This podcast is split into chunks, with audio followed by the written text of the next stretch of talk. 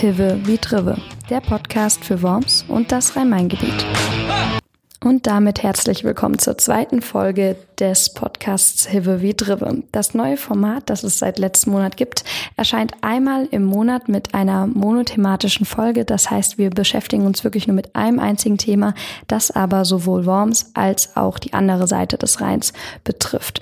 Ja, mein Name ist Ann-Kathrin. Vielleicht wart ihr letzte Woche bereits mit dabei. Ich freue mich, wenn ihr das Format ein bisschen verfolgt, euch vielleicht auch ein bisschen mit den Themen noch auseinandersetzt, indem ihr dann beispielsweise im Wochenblatt darüber lest und uns ansonsten auch ein bisschen Feedback, Anregungen, Kritik oder auch vielleicht einfach Themenvorschläge zusendet. Dabei könnt ihr einfach die offizielle E-Mail-Adresse des Wochenblatts benutzen. Das ist wochenblatt.vrm.de und am besten einfach in den Betreff schreiben, dass es um Hewe wie Tribe geht. Wie auch immer ihr das persönlich schreiben wollt in dem Moment. Ja, und damit wenden wir uns jetzt auch schon mal dem Thema der dieswöchigen, der diesmonatigen Folge zu. Das sind nämlich Märkte, vor allem Jahrmärkte. Jeder kennt wohl die Tradition in seiner eigenen Kleinstadt, in seinem kleinen eigenen Dorf, in der ja, einfach in der Umgebung.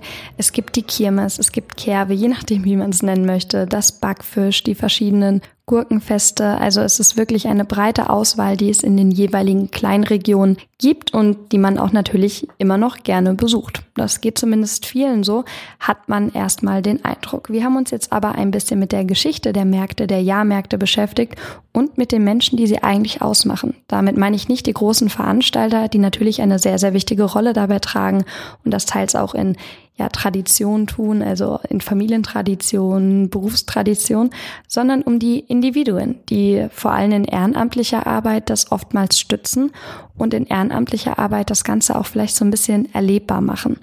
Denn ein normaler Markt, also jetzt, ich rede nicht von dem Wochenmarkt, der natürlich auch gerade in Worms auf dem Marktplatz immer sehr wichtig ist, wo die Leute auch vielleicht ein bisschen zusammenkommen, in wärmeren Zeiten das Wetter genießen und einfach mal wieder frisch regional bei den Landwirten, bei den Bauern, bei den Bauernhöfen einkaufen können.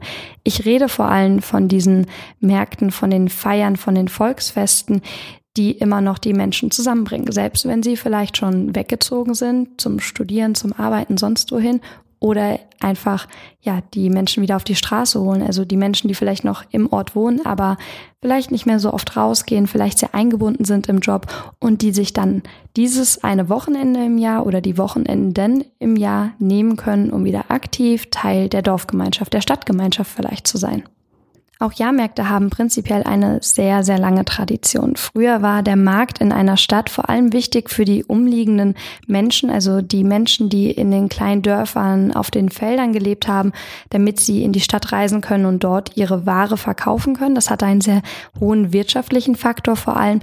Aber schnell kam dann natürlich auch das Gesellschaftliche dazu, dass es so ein bisschen sozial wurde, dass man die Menschen vielleicht wiedererkannt hat, dass man ja einfach so eine kleine Gemeinschaft hatte, die man dann wöchentlich besucht hat. Natürlich war das auch für die Städter sehr wichtig, denn die meisten konnten sich gerade im Mittelalter in der Stadt gar nicht selbst versorgen. Da gab es natürlich nicht genügend Anbaufläche, Anbaumöglichkeiten und deswegen wurde sehr, sehr viel gehandelt.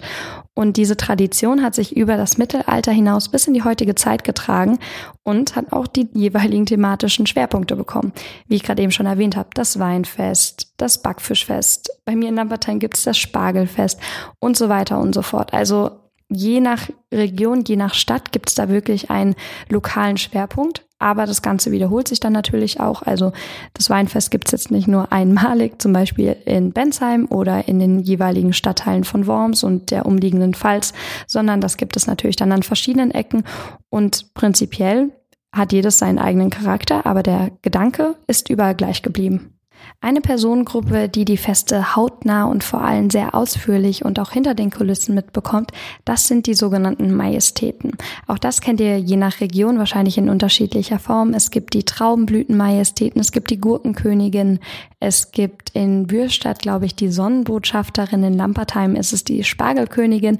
Also Ihr kennt solche Begriffe und ihr kennt natürlich dann auch die jungen Frauen und manchmal auch jungen Männer, die dann diese Ämter bekleiden. Und mit einer von ihnen habe ich gesprochen. Ihr Name ist Linda Wagner und sie war die Wonnegauer Traubenblütenmajestät im Jahr 2013, 2014.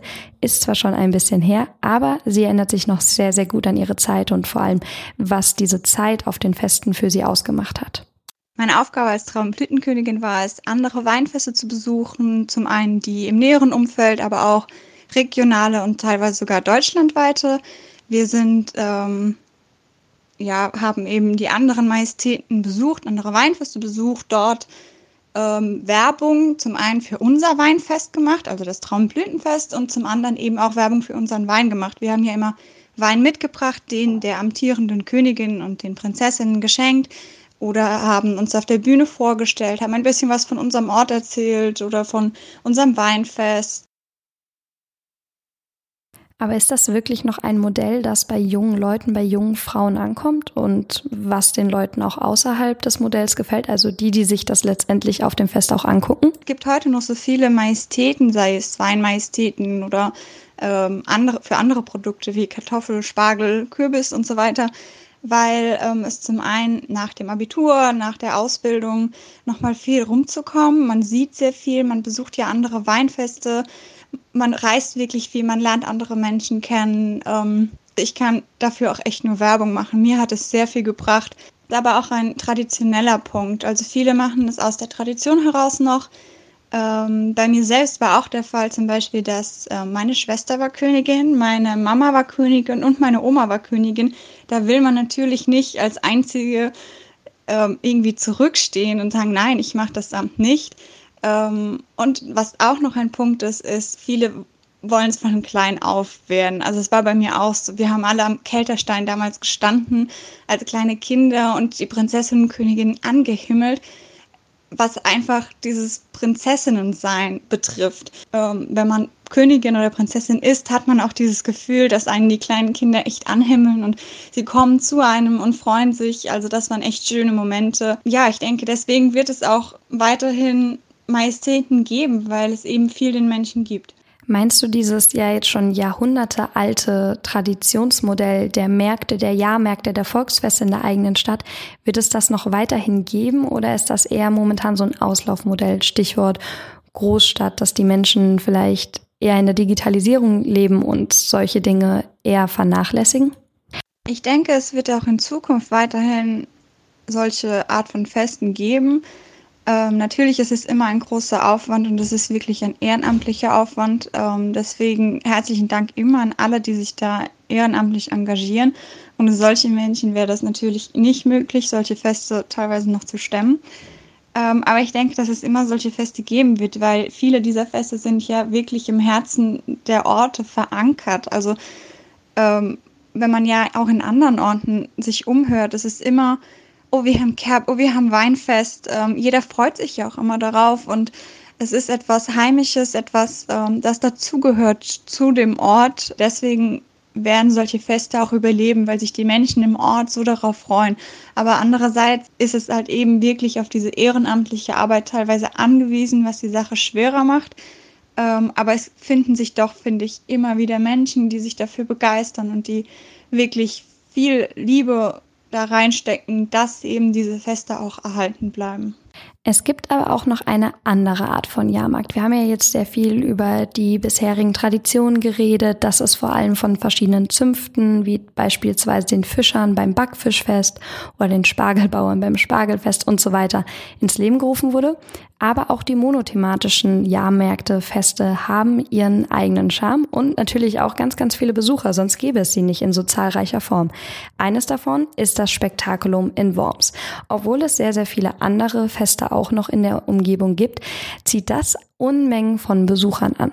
Ich habe mit einem der Veranstalter geredet, nämlich Klaus Susemichel, der das Ganze auch auf ehrenamtlicher Basis macht und dort schon einige Jahre miterleben konnte, was die Menschen daran fasziniert.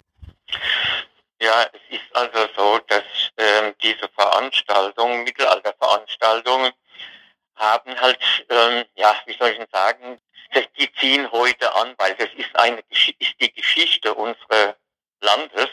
Ja, und äh, was natürlich im Markt äh, viel ausmacht, das sind halt die Stände, die Händler, das alte Handwerk, die Musikgruppen, die auftreten mit mittelalterlichen äh, Lieder, das Angebot dann auch an Waren, äh, Mittelalterwaren.